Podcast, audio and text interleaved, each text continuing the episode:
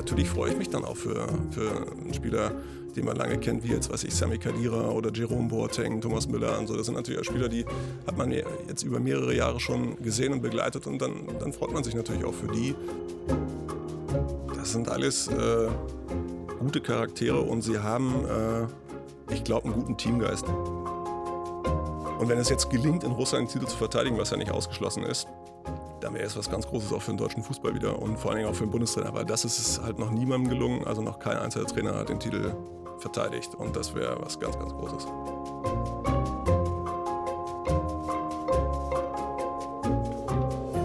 Es ist soweit. Die Fußball-WM 2018 in Russland startet. Für viele Fans ist es das Ereignis des Jahres. Und auch für unsere Sportredaktion beginnen nun Wochen im absoluten Ausnahmezustand.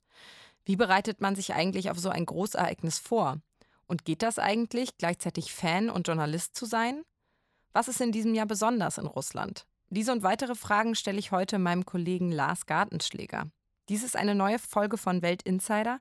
Mein Name ist Carla Baum. Schön, dass du hier bist, Lars. Ja, hallo. Wir hatten ja jetzt am Sonntag einen Titel in der WAMS. Und zwar ähm, haben wir dort verschiedene Nationalspieler vor die Kamera bekommen. Ein ziemlich besonderes Fotoshooting, das ihr lange, lange vorbereitet habt. Erzähl doch mal was dazu. Naja, so eine WM ist immer ein besonderes Ereignis und da machen wir uns natürlich auch schon seit Jahren im Vorfeld äh, Gedanken, wie kann man dem gerecht werden? Gibt es etwas Besonderes, was wir dann auch zu diesem Turnier unseren Lesern ähm, präsentieren können? Und da haben wir uns ähm, September 2017 das erste Mal zusammengesetzt im kleinen Kreis und haben überlegt, ähm, was können wir machen? Gibt es ein besonderes Thema? Gibt es eine besondere Idee? Wir haben das in den vergangenen Turnieren auch immer so gehandhabt und haben äh, quasi 2012 das erste Mal einen besonderen Auftritt gehabt und haben es geschafft, damals inklusive des Bundestrainers und äh, ja, andere Nationalspieler dann auch vor die Kamera zu bekommen und haben sie mit ihren Helden abgelichtet. Also wir haben quasi sie im Vorfeld gefragt, wer sind eure Idole? Gibt es Menschen, nach denen ihr strebt oder die ihr bewundert? Und da hat der Bundestrainer mitgemacht und äh, viele andere bekannte Nationalspieler und die haben wir damals abgelichtet. Äh, 2014 hat der Bundestrainer uns quasi als Chefredakteur äh, zur Seite gestanden und hat eine äh, Ausgabe gestaltet, so wie er es gerne gehabt hätte und äh, haben wollte. Und äh, die ist auch wunder, wunderbar angekommen. 2016 sind wir wieder auf die Fotos mit den Nationalspielern zurückgekommen und haben äh, sie zusammen mit einem Foto aus ihrer Kindheit porträtiert.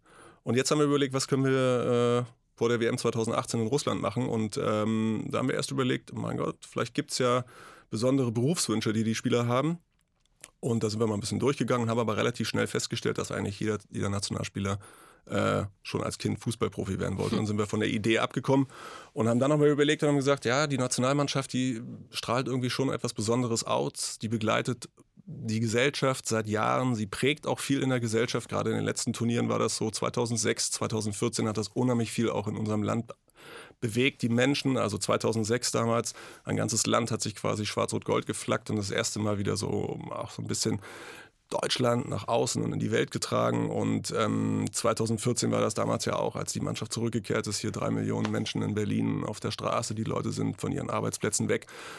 Und so dieses gesellschaftliche und was macht die Nationalmannschaft mit uns und wie lange gibt sie eigentlich schon und wie, wie viele Turniere hat sie schon bestritten, haben wir uns überlegt, komm, wir schauen einfach mal äh, nach den Trikots, die die Nationalmannschaft, also ja auch jedes Jahr bei jedem Turnier ein neues hat und äh, die sich auch verändert, so wie sich die Nationalmannschaft und wie sich die Gesellschaft verändert. Und da haben wir überlegt, dass wir die Nationalspieler, die heutigen Nationalspieler, in die Trikots der vorangegangenen Nationalspieler stecken. Und äh, ja, und das war die Idee und dann ging es halt los. Wie kommt man denn an diese Trikots? Also ja, woher kriegt man die? Ja, Schwierige war natürlich, äh, genau erstmal zu überlegen, wo kriegt man diese alten Trikots her? Die findet man ja nicht in jedem Geschäft und so. Und Adidas ist ja eine weltbekannte Sportfirma und seit Jahren ja auch äh, Ausrüster der deutschen Nationalmannschaft. Also sind wir erstmal auf Adidas äh, zugegangen und haben Adidas gefragt, ob es denn eine Möglichkeit gibt, um, ob an Trikots äh, aus äh, alten Zeiten ranzukommen und ob es im Archiv bei Adidas möglicherweise äh, Trikots gibt. Und ähm, ja, da haben wir so hin und her gemeldet, mit denen telefoniert und so. Und ähm, ja, klar, gibt es natürlich auch, aber am Ende war es dann doch nicht so einfach, an die Trikots zu kommen, weil es auch eine versicherungstechnische Frage ist und so. Das sind ja dann in Anführungsstrichen auch schon Schätze und da gibt es mhm. Menschen, die bezahlen eine Menge Geld dafür, um diese Trikots zu bekommen. Und dann haben wir gesagt, okay, dann müssen wir eine andere Lösung finden. Und weil wir eben auch in diesen Gesprächen darüber, darauf gekommen sind, dass das eben auch wahnsinnige Schätze sind und wir davon ausgehen und man davon ausgehen kann, dass es halt auch Fußballfans gibt, die viel Geld investieren, um so einen Schatz zu haben, haben wir uns im Internet äh, schlau gemacht und im Internet gestöbert und haben dann echt äh, drei äh, Menschen gefunden, die uns äh, quasi mitgeteilt haben, dass sie äh, Trikots aus vorangegangenen äh, Turnieren oder von vorangegangenen Turnieren haben die ja, habt ihr einfach, äh, habt ihr einfach gegoogelt, Sammler Trikots und die ja, haben irgendwie einen genau. Internetauftritt? Oder? Ja, nee, die haben wir, die haben wir bei ähm, so in verschiedenen Foren gefunden, mhm. in, in, Sammlerforen und so und haben die dann direkt angeschrieben. Und die haben sich auch zurückgemeldet und fanden das eine super Idee. Und wir haben denen natürlich auch erzählt dann, also das das haben wir vor. Und da waren die auch gleich Feuer und Flamme, weil wir dann auch gesagt haben, ihr sollt uns die Trikots nicht schicken, weil wir auch wissen, dass, es, äh, dass die dafür viel Geld bezahlt haben auf irgendwelchen Auktionen oder so. Ich sag, kommt, vorbei. Wann und wo das Shooting stattfindet, muss ich erst noch, raus, äh, muss ich erst noch in, entscheiden. Aber kommt vorbei und ähm, dann seid ihr auch dabei, steht im, im, im, Hintergrund und dann habt ihr aber auch Kontakt mit den Spielern. So. Und das war das eine. Und dann ist natürlich das Schwierige, ähm, du musst ja die Spieler finden und du musst mhm. ja die Bereitschaft bei den Spielern finden, okay, wir machen da mit. Die haben wahrscheinlich nicht so wahnsinnig viel Zeit, selbst wenn man äh, ein bisschen Vorlauf vor der WM gibt. Das ist natürlich das Schwierige. Und deswegen ist es ja auch immer wichtig, dass man sich im Vorfeld dann weit im Vorfeld hinsetzt. Haben wir ja gemacht, September, Oktober war dann die, äh, ja, die, die Sache fix. Und dann sind wir an die Spieler reingetreten. Und dann ist es halt so, dass du über die Jahre natürlich Kontakte zu den Spielern aufbaust. Von einigen Spielern äh, haben wir Kollegen, die die Nationalmannschaft seit Jahren betreuen, natürlich auch die Nummern. Das ist, äh, da hat sich ein Vertrauensverhältnis aufgebaut. Die ruft dann, man dann direkt an und sagt, hey, hättest du Lust am äh, Shooting teilzunehmen oder wie läuft das?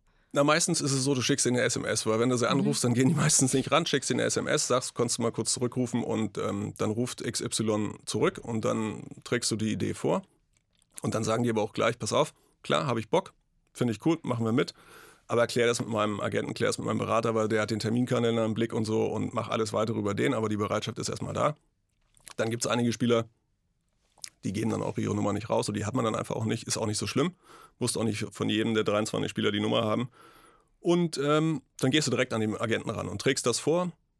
Dann kommt natürlich gleich die, die erste Frage ist dann, ja, was genau? Könnt ihr uns eine Mail schicken? Könnt ihr uns ein paar Beispiele schicken, was ihr schon mal gemacht habt? Und genau das haben wir gemacht. Wir haben die Beilagen von 2012, 2014, 2016 haben wir genommen, haben die abfotografiert und haben die eingescannt und haben die dann via Mail rübergeschickt und das dann vorgetragen. Und dann kam ein, innerhalb von drei, vier Wochen, Anfang des Jahres, hatten wir den Rücklauf und dann haben wir immer gesagt, so im Schnitt, wenn wir neun bis elf Spieler haben, ist es fein. Also jetzt alle 23 ist jetzt nicht, wäre natürlich super, dann würdest du die alle 23 nehmen, aber das kriegst du ja nicht in, unter einen Hut.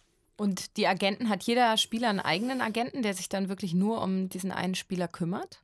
Ja, das ist ja meistens eine große Agentur. Ja. Also ähm, den Spielerberater, den Einzelnen gibt es auch nicht mehr, weil ja. die, das sind mittlerweile alles große Agenturen. Das gab es vor 10, 12 Jahren noch, dass es den einen einzigen Spielerberater gab. Das sind mittlerweile Agenturen, da sind mehrere Leute beschäftigt. Und da gehst du dann zum Beispiel auch die, gehst du in die Agentur an denjenigen ran, der sich hauptsächlich so um, um PR und ähm, Öffentlichkeitsarbeit kümmert. Haben die, haben die Spieler das denn eigentlich nötig, sozusagen, so eine PR, so eine Publicity für sich selber? Also ich meine, die sind Nationalspieler, so, äh, kommen ja auch so ganz gut klar. Ähm, was für ein Interesse haben die dann daran, an so einem Shooting teilzunehmen, sich so in der Welt am Sonntag mal zu zeigen? Ist natürlich über die Jahre hinweg schwieriger geworden, klar. Also die sozialen äh, Medien äh, spielen uns da vielleicht hier und da nicht immer direkt in die Karten, weil das natürlich auch den Spielern die Möglichkeit bietet, sich über Twitter, Facebook, Instagram selbst auf eine Plattform zu schieben und selbst zu steuern, was und wie sie machen und ihre Fans und ihre Follower selbst zu erreichen. Aber sie wissen natürlich schon auch die Medien zu schätzen und sie wissen auch, dass die Medien mit in diesem ganzen großen Boot sitzen. Und das ist für die natürlich auch eine große, große Wiese, auf der sie gerne ab und zu mal spielen.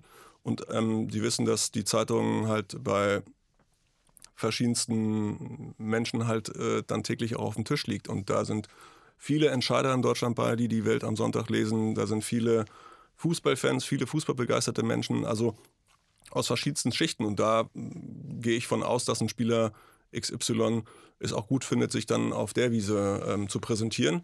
Klar kostet das auch manchmal Überredungskunst und so, weil sie natürlich auch wissen, die, sind, die haben einen Status erreicht, wo sie sagen können, muss ich nicht machen, kann ich machen. Aber die meisten wissen das schon noch zu schätzen und wissen auch, wie wichtig die Medien sind und wie wichtig äh, wir sind in, in diesem ganzen Zusammenspiel. Wenn man sich die Fotos mal so ein bisschen anschaut, sehen sie ja auch alle eigentlich ganz glücklich aus. Ähm, wie war denn so die Atmosphäre beim Shooting? Also ich sehe hier zum Beispiel Jerome Boateng im Trikot von 1954, das oben so eine kleine Kordel hat, also auch ein ganz anderes Design, als man das heute irgendwie auf dem Fußballplatz sehen würde. Wie war so die Atmosphäre vor Ort? Ah, es war, ein, es war ein guter Tag. Also ich meine, wir waren natürlich total aufgeregt. Wir wussten, okay, wir haben äh, Ende März zwischen zwei Länderspielen einen Slot ich glaube, der war 45 Minuten.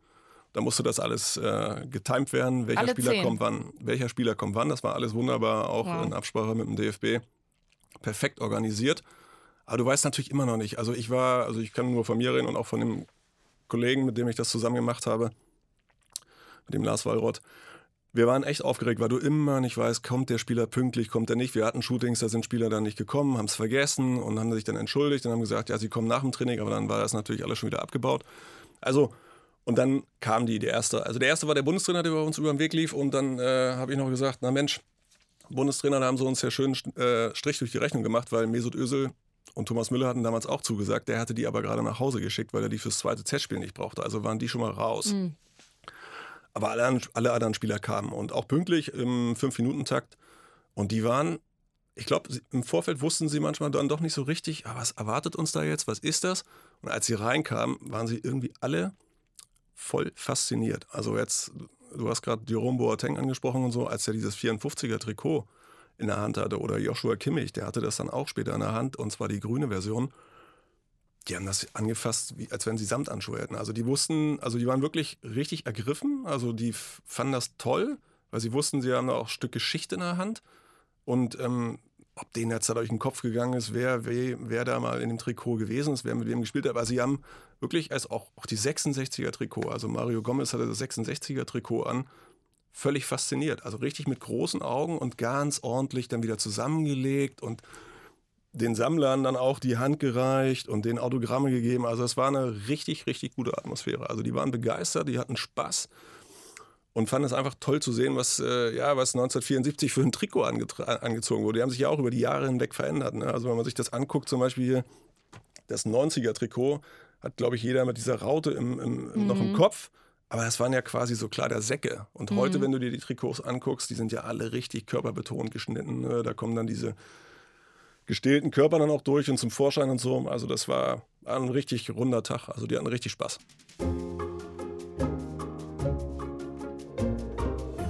Um jetzt mal so ein bisschen überzuleiten zur diesjährigen WM, was würdest du denn sagen, ist so das Besondere an der Mannschaft? Auch wo du sie jetzt kennengelernt hast beim Shooting und so. Ich glaube, was sie auszeichnet, ist, ähm, das sind alles äh, gute Charaktere und sie haben, äh, ich glaube, einen guten Teamgeist. Der hat sich jetzt auch, äh, bevor sie jetzt hier in Russland, äh, nach Russland geflogen sind, im Trainingslager wieder ähm, eine wunderbare Zeit miteinander verlebt. Natürlich gab es ein paar Nebengeräusche mit äh, der ähm, Erdogan-Fotodebatte um äh, Mesut Özil und Ilkay Gündogan, aber trotzdem, in der Vergangenheit hat sich immer gezeigt, die Mannschaft hat einen ordentlichen Teamgeist und der Mix, der macht es einfach. Also Joachim Löw hat bei der Zusammenstellung des Kaders schon auch, auch auf den einen oder anderen Weltmeister gesetzt, äh, der 2014 äh, in Brasilien mit dabei war. Aber er hat auch junge Leute rangeführt, die jetzt äh, willens sind und ähm, Lust haben, in Russland halt äh, was ganz Großes zu erreichen, und zwar den Titel zu verteidigen, was halt bisher in der Vergangenheit nur zwei Mannschaften gelungen ist. Und Das letzte Mal vor 54 Jahren. ja, den Brasilianern. Genau. So, und ähm, ich meine, das wäre was ganz Großes. Ich meine, es war schon ganz groß, dass äh, Deutschland 2014 als erste europäische Mannschaft in äh, Südamerika den Titel gewonnen hat. Und wenn es jetzt gelingt, in Russland den Titel zu verteidigen, was ja nicht ausgeschlossen ist, dann wäre es was ganz Großes auch für den deutschen Fußball wieder und vor allen Dingen auch für den Bundestrainer, weil das ist es halt noch niemandem gelungen. Also noch kein einzelner Trainer hat den Titel verteidigt und das wäre was ganz, ganz Großes. Ist natürlich auch ein Druck, der da auf ihn lastet. Also, wenn man das schaffen will, ist ja auch so eine gewisse Erwartungshaltung dahinter, die es vielleicht nicht unbedingt einfacher macht. Ja, aber ich kenne ihn jetzt seit äh, 2004 und ähm, verfolge ihn da bei den ganzen Turnieren und auch außerhalb der Turniere und äh, während der Zeit, in der halt kein Turnier stattfindet. Und der hat, der hat da die Ruhe, der hat die Ruhe weg, der lässt sich davon nicht beeinflussen. Also natürlich weiß er, dass äh, hier in Deutschland äh, ganz, ganz viele Menschen sitzen und große Erwartungen haben und ähm, auch ganz viele Kritiker da sitzen und ganz viele Experten, die da sitzen werden und große Erwartungen haben. Aber der war in Brasilien genauso. Also da lief auch nicht alles rund in der Vorbereitung und so. Und auch in der Vorrunde, waren auch Spiele mit bei, wo man sagen könnte, oh, hätte auch schief gehen können, aber es ist nicht schief gegangen. Und ich glaube, man kann ihm da auch vertrauen und man kann bei ihm auf eine, eine gute Vorbereitung setzen und auch jetzt auf einen guten Start ins Turnier. Es klingt ja jetzt immer wieder an bei dir. Also ihr habt schon vor Monaten angefangen, euch mhm. mit dieser WM auseinanderzusetzen und jetzt geht es wirklich los. Fünf Kollegen seid ihr in ja. Russland. Ja.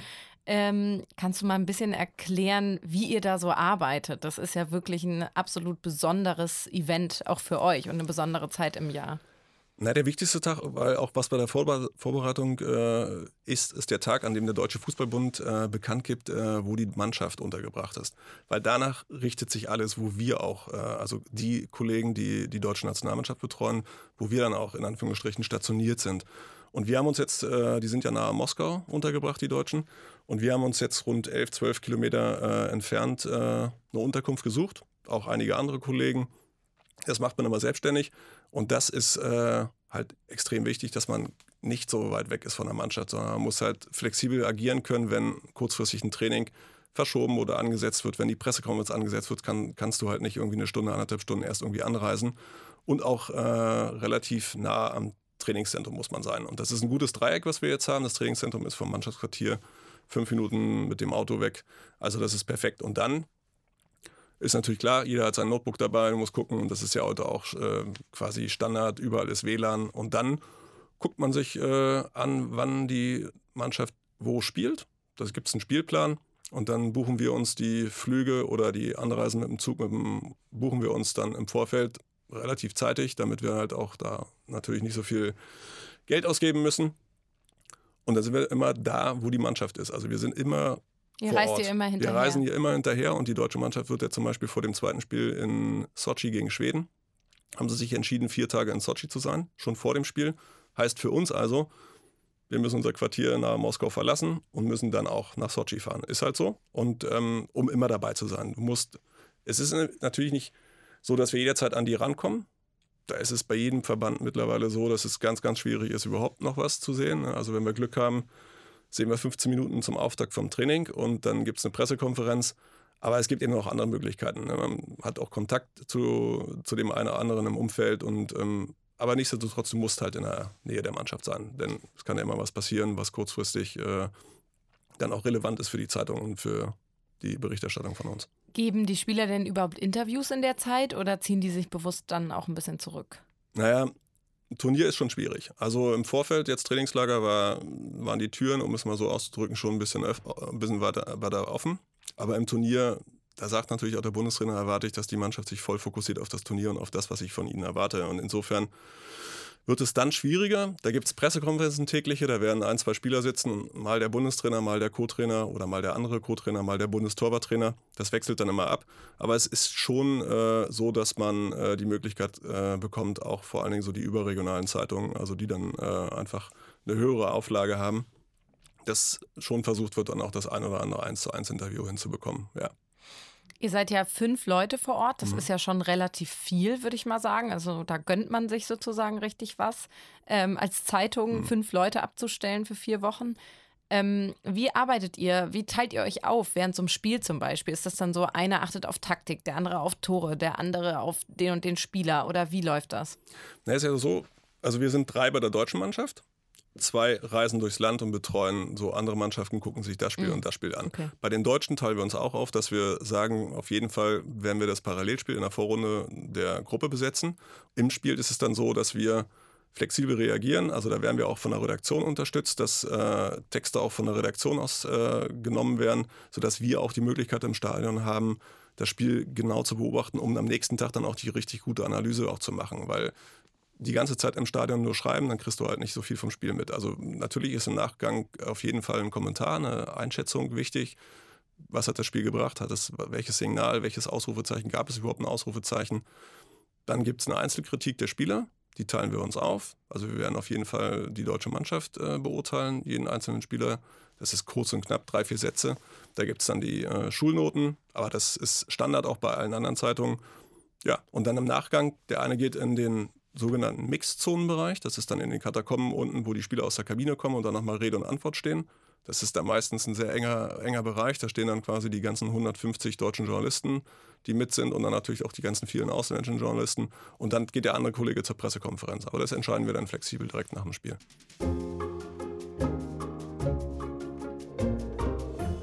Ist das denn eigentlich? Ihr seid ja nun sicher alle auch Fußball begeistert, sitzt da aber auch als Journalisten mit euren Laptops, mit Handys. Also ihr müsst da ja auch arbeiten im eigentlichen Sinn. Geht das, dass man gleichzeitig Fan ist, sich freut, wenn ein Tor für die deutsche Mannschaft fällt und arbeitet als Journalist, so objektiv beobachtet? Ja, also man kann ja auch, ich kann ja keinen Hehl daraus machen, dass es bei mir auch Turniere gab, als ich noch jünger war, wo ich vorm Fernseher gesessen habe und aufgesprungen ist, wenn die deutsche, deutsche Nationalmannschaft ein Tor geschossen hat. Das kann ich natürlich jetzt, wenn ich auch den Auftrag habe, da neutral und objektiv zu berichten, kann ich natürlich, wenn die deutsche Mannschaft ein Tor schießt, kann ich mich da nicht, äh, kann ich da nicht aufspringen. Gibt ein paar Nationen, habe ich schon erlebt bei Turnieren, so ein bisschen so aus dem südeuropäischen Raum, da sind die äh, Kollegen ein bisschen anders drauf und die sind auch schon mal da bei Toren aufgesprungen, habe ich schon gesehen. Ich mhm. glaube, unser eins, also ich habe es schon ein paar Mal gemacht, dann äh, hast du eine geballte Hand unter den Tisch und freust dich halt und so. Ich meine, da entwickelt sich ja auch über die Jahre hinweg äh, auch so ein Verhältnis dann zu dem einen oder anderen Spieler und so. Und dann Klar. merkt man, wie er sich auf so ein Turnier freut und dann hat man Gespräche mit ihm geführt und so. Und natürlich freue ich mich dann auch für, für einen Spieler, den man lange kennt, wie jetzt, weiß ich, Sami Kadira oder Jerome Boateng, Thomas Müller und so. Das sind natürlich auch Spieler, die hat man jetzt über mehrere Jahre schon gesehen und begleitet und dann, dann freut man sich natürlich auch für die, dass die das Turnier erreichen. Und Brasilien 2014, klar wäre ich gern sicherlich wie viele andere deutsche Kollegen sogar vielleicht mal aufgesprungen hat gesagt, oh, jetzt haben sie es geschafft. Aber du musst ja funktionieren als Journalist und bist dann oben auf der Tribüne und musst dann auch gleich gucken, was schreibst du jetzt. Und, und, und nach dem Spiel damals zum Beispiel, nach dem Abpfiff, die ersten zehn Minuten guckst du dir die Spieler alle auf dem Platz an. Was macht wer? Dann siehst du da unten den Klo Miroslav Klose wieder Tränen überströmt da unten steht und du weißt, der hat jetzt 14 Jahre darauf gewartet, dass er diesen, diesen Titel oder 12 Jahre diesen Titel gewinnen kann. Und Bastian Schweinsteiger, wie er sich mit Lukas Podolski in den Armen liegt oder Joachim Löw. Und also das sind Szenen, das schaut man sich gerne an und das saugt man auf. Und da ist man auch dankbar, dass man so nah dabei sein kann und, und das dann am nächsten Tag auch ordentlich abbilden kann und, und beschreiben kann, was man da gesehen hat. Das macht wahnsinnigen Spaß auch. War immer schon so mit dem Hintergedanken, ich muss das irgendwie zu Papier bringen, was ich hier sehe. Also es ist schon so, ein, so eine Art Beobachtungsposten, den man da ganz bewusst einnimmt. Ja, und ich finde, gerade am Abpfiff, also nicht nur nach so einem WM-Finale, also ich habe jetzt das WM-Finale beschrieben, aber ich finde das immer so die ersten fünf, sechs Minuten nach so einem Spiel, finde ich total spannend, auch zu sehen, was dann so auf dem Platz so passiert, welche Reaktionen gibt es, wer geht jetzt auf wen zu, wer spricht mit wem und auch so während eines Spiels auch mal zu gucken, meine, der Fernsehzuschauer sieht ja immer nur im, im Fernsehen das Bild dort, wo der Ball ist. Aber das Spiel ohne Ball, also da, wo die Kamera nicht hinzeigt, ist ja auch nicht uninteressant. Da siehst du ja auch, wie der eine oder andere Spieler sich auf dem Platz verschiebt, wie er sich anbietet, in den Raum geht oder so. Und, und das zu beobachten ist ja auch wichtig für die Analyse eines Spiels am nächsten Tag, weil manche Spieler sieht man halt, also gefühlt im Spiel nicht so oft, aber trotzdem haben die unheimlich wichtigen äh, Auftrag gehabt in dem Spiel und waren trotzdem gut auch wenn sie vielleicht nicht so oft am Ball waren. Das ist halt auch ein ganz, ganz wichtiger Teil unseres Jobs dann, wenn wir die Spiele beobachten und wenn wir dann vor Ort sind. Es ist ja nicht deine erste WM, sondern du hast schon ein paar äh, auf dem Buckel sozusagen. Ja. Ähm, was war so für dich die besonderste Erfahrung als Journalist während der WM? Oder gab es eine, die besonders rausgestochen hat? Na, ich finde halt schon immer interessant, äh, also, die, also auch die Herzlichkeit der Gastgeber. Also ich werde in Südafrika zum Beispiel war damals 2010 total spannend. Also es war total spannend, die Mannschaft zu sehen, weil die damals sehr jung war, wie die dann da äh, durchs Turnier gegangen ist, wie erfolgreich. Und dann im Land, da hieß es im Vorfeld so, man muss aufpassen, Kriminalität und so. Natürlich war man damals auch ein bisschen wachsam in Südafrika. Aber es war wahnsinnig toll. Also die Gastgeber, bei denen wir untergebracht waren damals, wir waren privat auf so einer, in so, auf so einer Apartmentanlage untergebracht oder ja, überhaupt, wenn man mit den Menschen in Kontakt kommt, einfach zu beobachten. Und das war in Brasilien total schön, auch so, egal wo du hingekommen bist, die Leute haben einen angesprochen und so. Und das war toll. Und eine schöne Erfahrung war auch, es war zwar für die Brasilianer dann damals schwierig, aber dieses sagenumworbene 7 zu 1 damals im Belo Horizont, ne? Ich meine, da siehst du die Tränen in den Augen der Brasilianer nach dem Spiel und läufst durch die Straßen und so. Tut dann, das ein bisschen, hat einem ein bisschen leid getan. Es war echt hart. Also es war wirklich, da saßen Menschen auf der Straße, auf den Bürgersteigen und haben da äh, Rotz und Wasser geholt. Also ich habe die Bilder jetzt noch vor Augen. echt Gänsehaut noch, wenn ich da überlege, wie ich aus dem Bus ausgestiegen bin. Aber dann, weißt du noch, wie ich mit einem Kollegen aus dem Bus ausgestiegen bin damals, mit einem Kollegen Weilort, und dann kam irgendwie einer, als wir uns ein Bier irgendwo geholt haben, und dann sagte er so, aber jetzt müsst ihr uns eingefallen tun, ihr müsst die Argentinier schlagen. ihr müsst die Argentinier schlagen und so. Und weil die ja im Finale unsere Gegner waren so. Also das war, ja, das, das mitzuerleben. Ja, das, ja, und das ist gelungen. Das ist, aber das mitzuerleben, das sind Emotionen, also das, das geben halt solche Weltmeisterschaften.